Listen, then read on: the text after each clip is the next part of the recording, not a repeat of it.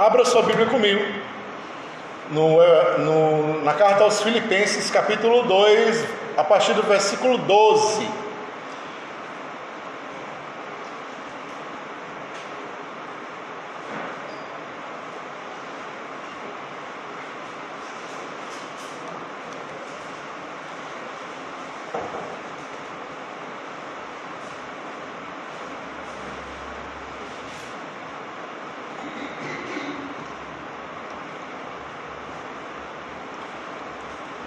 Filipenses capítulo 2, versículo 12. Todo mundo encontrou? Posso ler?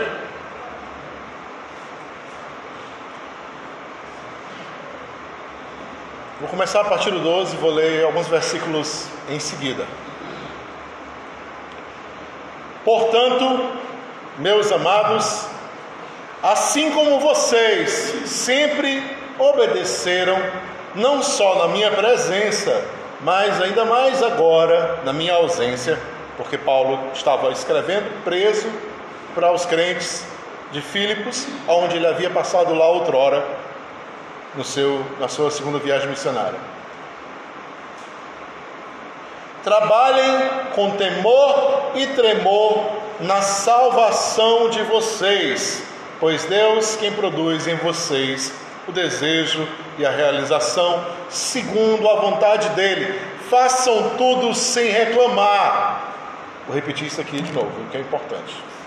Façam tudo sem reclamar, nem discutir, nem discutir, para se tornarem íntegros e puros, filhos de Deus sem defeito, no meio de uma geração má e pervertida, onde vocês brilham como estrelas no mundo, chamando a atenção para a palavra da vida. Aleluia. Desse modo, no dia de Cristo, eu poderei orgulhar-me de não ter corrido nem feito esforço em vão mas se meu sangue for derramado em sacrifício sobre oferta e liturgia da fé de vocês, que vocês têm, fico bem contente e me alegro com todos vocês. E vocês também estejam contentes e se alegrem comigo. Aleluia. Vamos dar uma ter uma breve palavra de oração. Pai bendito, eu te louvo nessa noite pela tua graça, teu amor, tua misericórdia que é derramada sobre cada um de nós.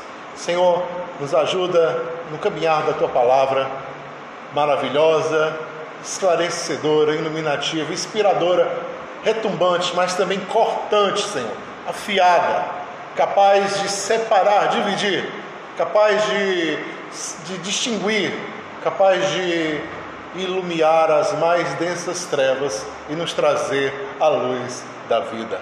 Aleluia. Amém. Os primeiros cristãos, os primeiros cristãos nos primeiros, nos primeiros séculos da era cristã, tinham como símbolo um peixe. Hoje em dia, alguns cristãos usam peixe como símbolo no, nos carros, né? Vocês devem ver aquele adesivo, aquele cromezinho assim, né? Nos carros de um peixe. O peixe é símbolo do cristianismo desde sempre. Porque Jesus multiplicou o pão e o peixe? Não sei se especificamente por isso. Mas a palavra peixe no grego é um, uma sigla, né? um acrônimo. Ictis. Ictis é peixe no grego. E cada letra dessa palavra peixe tem um significado, né?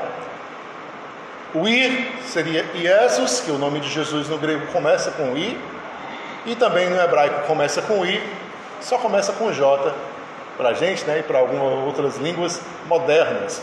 Mas tanto no hebraico como no grego começa com I.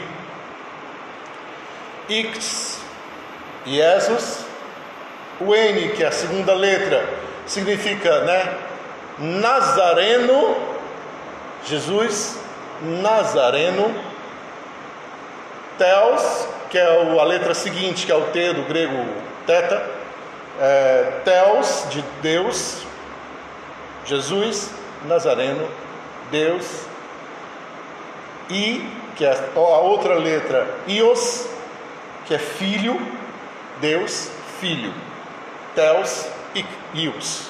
Seria Jesus, Nazarenos, Teos, Ios, e a última letra, que é um sigma, um S, nosso S moderno, né?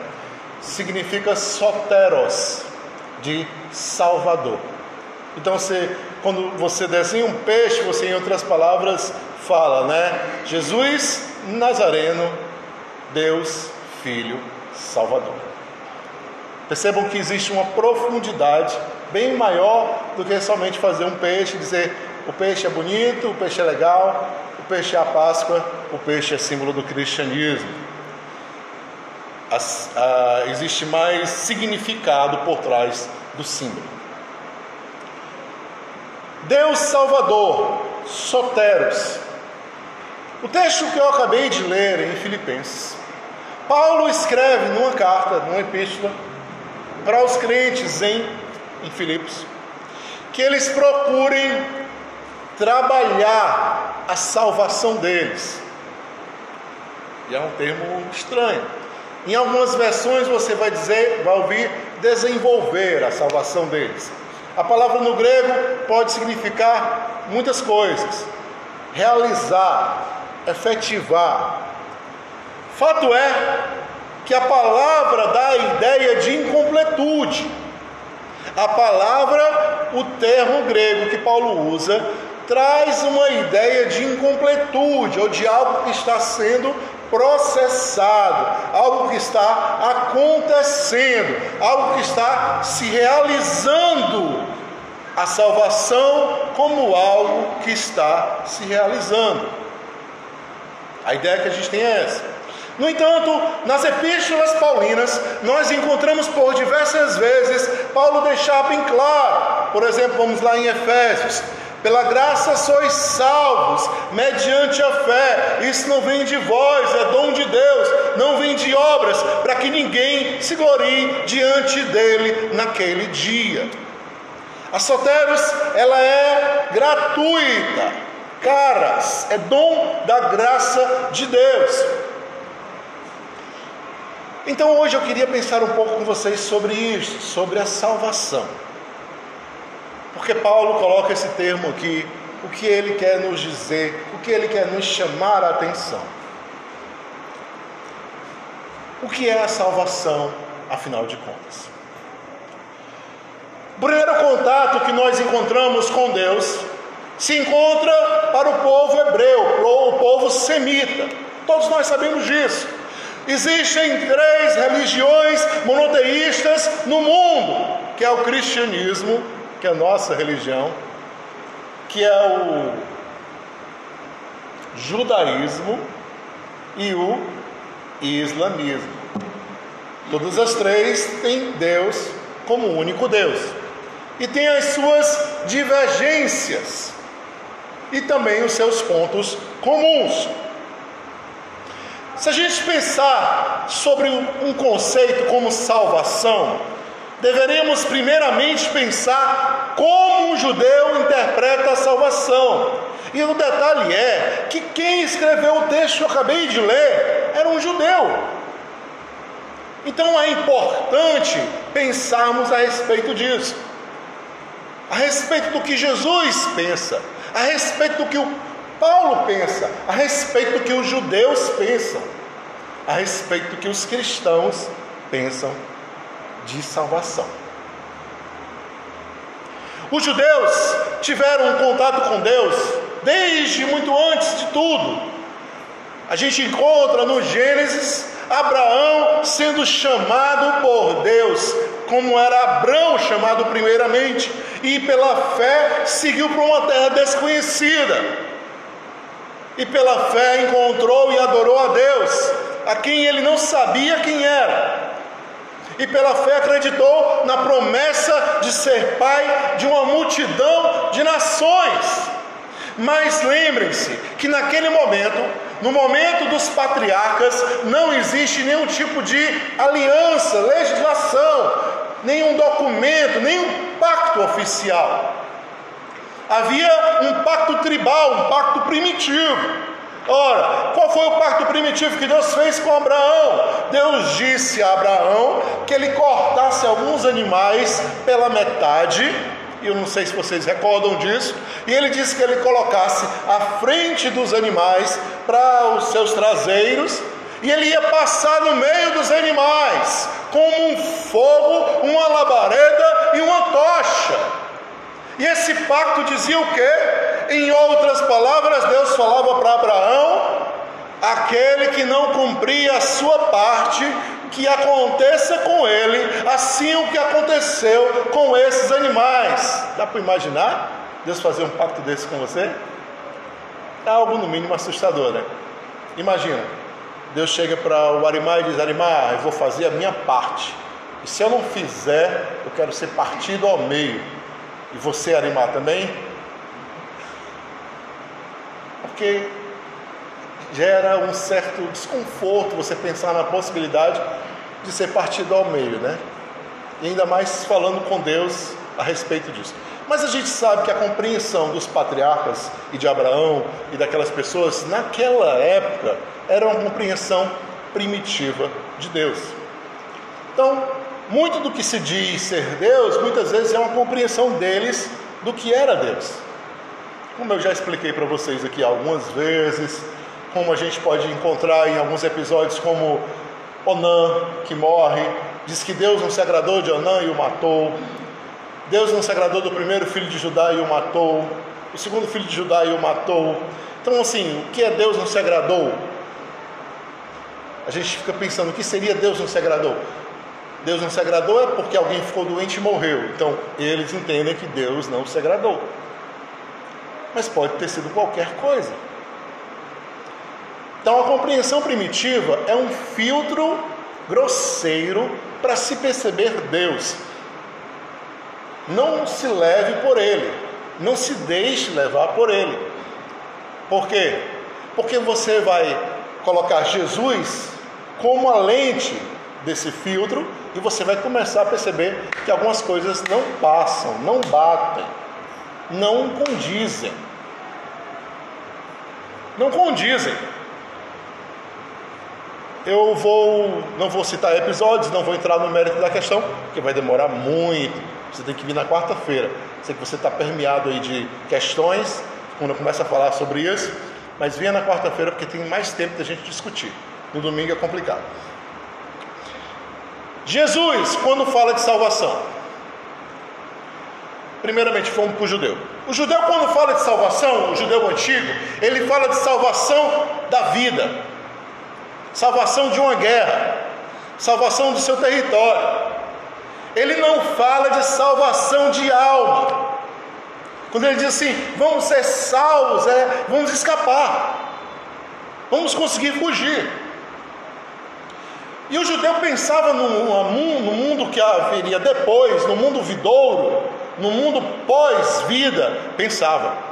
A gente encontra poucas referências. E uma das pessoas que mais fala sobre isso é o profeta Daniel, que a gente sabe que é um profeta neotestamentário, antigo testamentário, mas que fala coisas neotestamentárias. O profeta Daniel, no capítulo 12, versículo 2, ele diz: Naquele dia, muitos ressuscitarão, uns para vergonha e desprezo eterno, e outros para louvor e enaltecimento também. Ou seja, há um mundo vidouro na perspectiva judaica.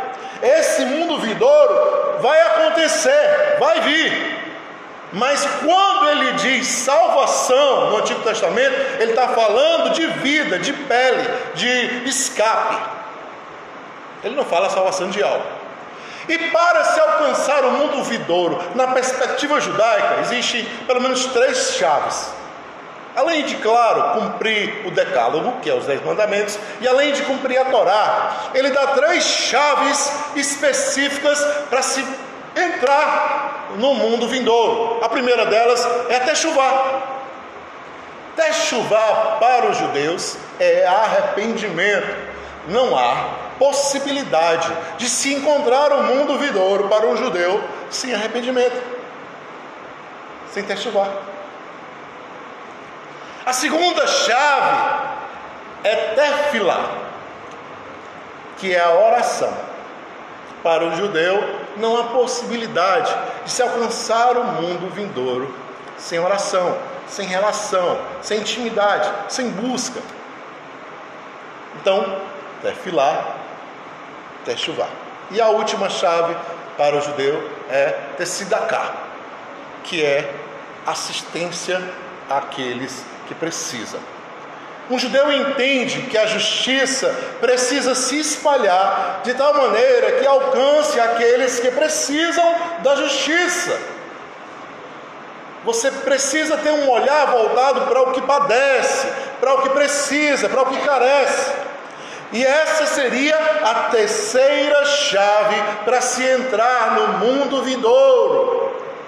Agora, o curioso, e é bem curioso isso para a gente, o judeu não se preocupava em fazer proselitismo. Quando eu falo proselitismo, é chamar a gente para ser judeu. E é curioso isso, porque, porque o cristianismo sempre se preocupou em fazer proselitismo, não é verdade? Mas o judeu não se preocupa em fazer proselitismo. Aliás, se você for procurar um rabino judeu e disser assim, eu quero me tornar um judeu, ele vai te desaconselhar a se tornar judeu. A não ser que você insista muito e, como diz assim, implique naquilo, você vai conseguir. Mas ele vai normalmente te desaconselhar a se tornar um judeu. Porque é possível. Como assim? Como isso funciona, pastor? Na nossa cabeça. Ora, se ele não quer que as pessoas se tornem judias, então ninguém vai encontrar o mundo vindouro, só os judeus. É a primeira coisa que a gente pensa. Não, eles não pensavam assim. O judeu acreditava que havia uma outra possibilidade de encontrar o mundo vindouro para quem não era judeu. Olha só. Para o judeu, ele dá as chaves, ele dá o decálogo, ele dá a Torá. Mas para o não judeu, existe uma outra regra para se entrar no mundo vindouro. E aí ele evoca as sete leis universais, ou as sete leis de Noé. Existem muitos nomes que dão a isso. É muita coisa para falar, né, gente? Mas eu vou tentar pelo menos adiantar alguma coisa já. As sete leis universais seriam um critério para alguém que não é judeu encontrar o mundo vindouro. Quais são essas sete leis? Não há idolatria. Diga não à idolatria. Não blasfeme contra Deus. Vê se consigo lembrar de tudo. Não blasfeme contra Deus. Respeite a vida humana. Terceira. Respeite a vida humana. Quarta, respeite o direito alheio. Olha só como é curioso. Respeite o direito alheio. Quarta lei. Quinta lei, respeite o casamento e a família. Quinta lei, respeite o casamento e a família. Sexta lei, estabeleça tribunais justos de justiça, aonde quer que você for, estabeleça tribunais de justiça, aonde quer que você for. E a sétima lei, respeite os seres viventes. Olha só como é curioso, né? O judeu dizia que se você não fosse judeu, mas compreendesse as leis universais e seguisse, você pode sim alcançar o mundo vindouro.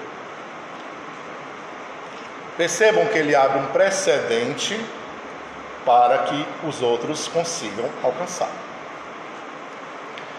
Noutra religião mais recente, que foi fundada 600 anos depois de Cristo.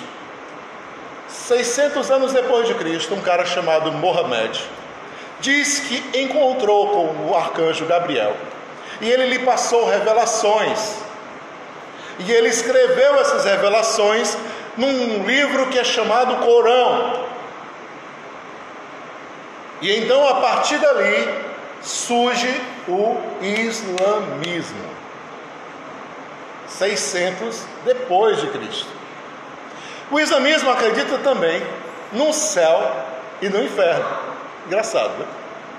Para eles há um paraíso e para eles há um lugar do, de castigo, de punição. Para o islamismo, detalhe, deve-se seguir o Alcorão, deve-se ter fé em Alá, que é Deus, mas também deve-se ter fé em Maomé, tem que se ter fé em Maomé, e precisa-se ter obras, boas obras, dentro do pensamento do Alcorão e, da, e do muçulmanismo para que se possa alcançar o paraíso. Eles acreditavam em todos os outros antigos patriarcas, eles acreditam em todos eles, inclusive em Jesus. Jesus também é acreditado pelos muçulmanos. Eles têm lá Jesus, eles têm Noé, eles têm Abraão, eles têm Isaac, eles têm Jacó, eles têm todo mundo. E eles têm um a mais, Ismael. A gente sabe por quê? Ismael é o filho ilegítimo de Abraão. Nasceu primeiro que Isaac. Foi mandado embora. Então eles falam assim, ó. Abraão, Isaac, não. Abraão, Ismael, Isaac e Jacó. Diferente dos judeus, eles acrescentam o nome de Ismael.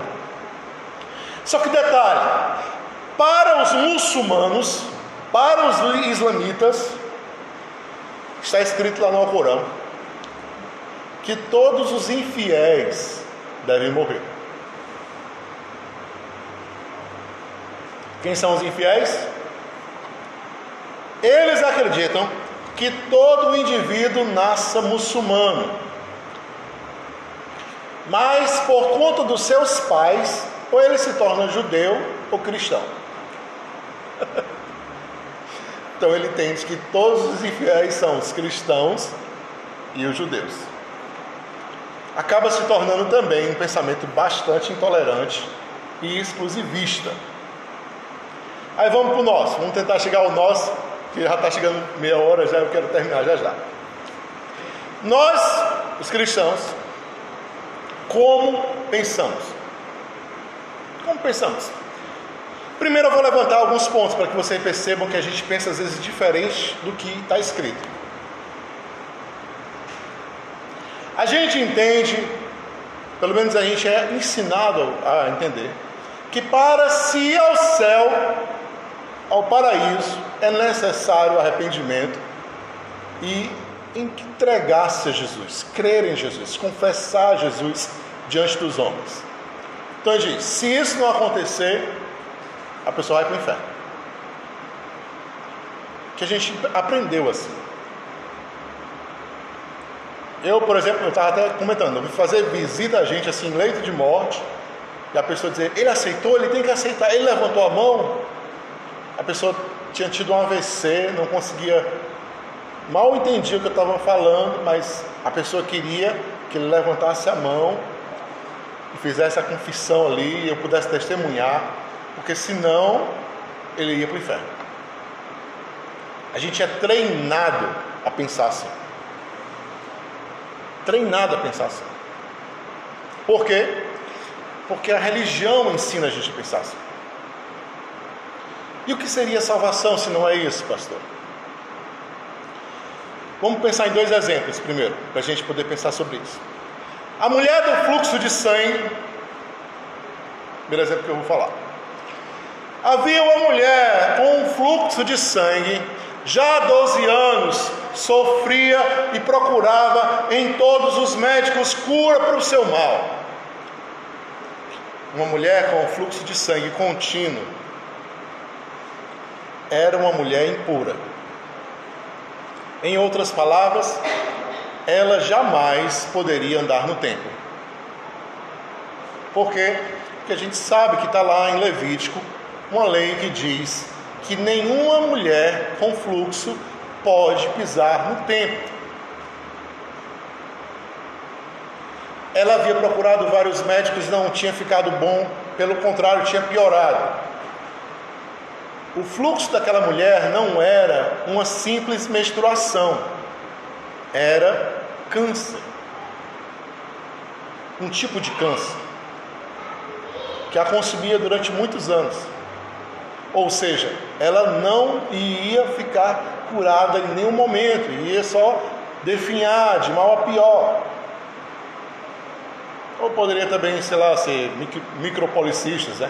Tem gente que tem micropolicistas e tem fluxo contínuo. Mas enfim. Pensemos o seguinte: aquela mulher estava fadada a nunca se aproximar de um religioso, a nunca se aproximar de um templo, e aí esperar que a medicina conseguisse algo para ela. A alma dela tinha essa certeza.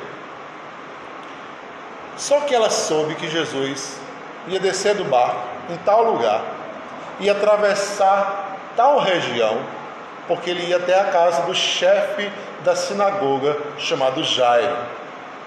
Então ela pensa o seguinte: é santo do jeito que ele é, então eu vou tocar na roupa dele.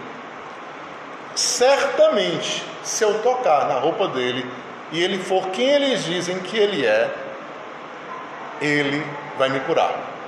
Mas eu vou fazer isso sem que ninguém saiba, porque se eu for pedir autorização, jamais vão me deixar me aproximar dele. Assim ela pensava, porque ele era um homem santo, logicamente, um rabino. Lógico, não iria deixar se contaminar por ela. Mas a gente sabe que Jesus certamente iria tocá-la se ela pedisse. Mas ela pensava que ele não iria aceitar isso. Então, diga-se de passagem, ela vai já pensando a revelia, ela já vai pensando no problema que pode causar se ela abrir o jogo.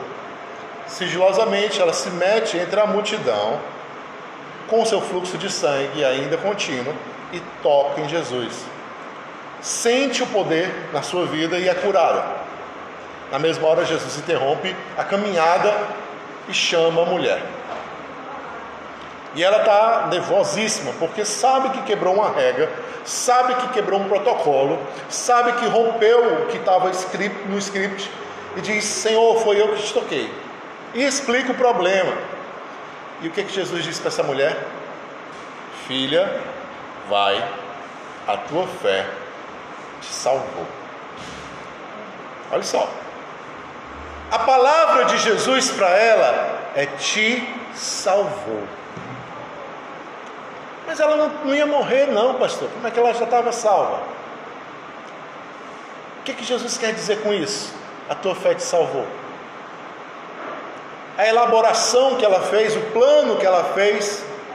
Vou pegar ele de costa, desprevenido, e vou tocar nas costas dele, não vai nem perceber.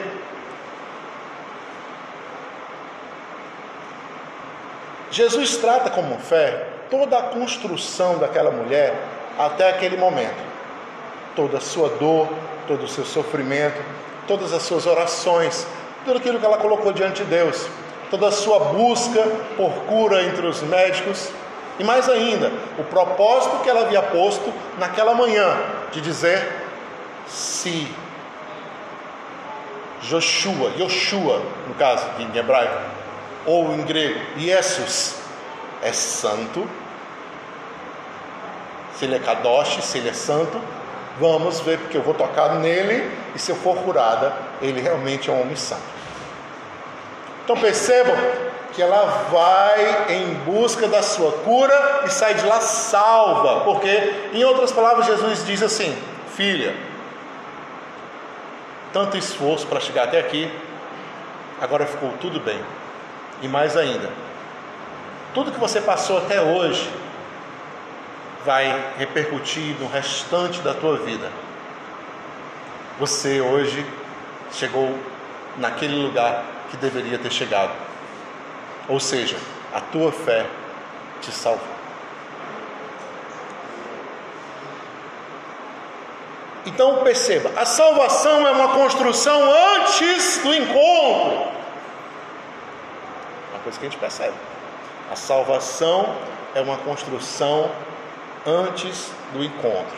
A fé se produz antes do encontro. Com o encontro, a confirmação e a resposta a todos os nossos porquês. A esperança é validada. O desejo é vaticinado, está com 30 minutos. E aí a gente pensa, algo aconteceu e a vida da gente começa a mudar a partir dali. Percebam que algumas vezes Jesus cura algumas pessoas e sabe o que acontece com elas? Elas simplesmente insistem em continuar com Jesus. Mostrando que o quê? Que ela não estava ali para ser curada, mas para ser mudada. E algo mudou nela, e ela queria continuar para que algo continuasse mudando nela. Paulo diz: "Desenvolvei a vossa salvação". Olha só, ele é um cara judeu, ele não está falando de perigo, ele não está falando de guerra, ele não está falando de, de seguir as leis judaicas, ele não está falando de seguir as leis judaicas. Talvez ele esteja falando de seguir as leis universais. E eu acho que até a flexibilidade de Paulo esteja por aí, porque porque quando a gente vai lá para o concílio de Jerusalém, quando os gentios começam a se converter, você percebe que ele abre um parênteses e diz assim: é, vamos se abster de carne sacrificada a ídolos, de relações sexuais ilícitas e de carnes sufocadas e da idolatria, e aí vamos seguir, vamos seguir Jesus.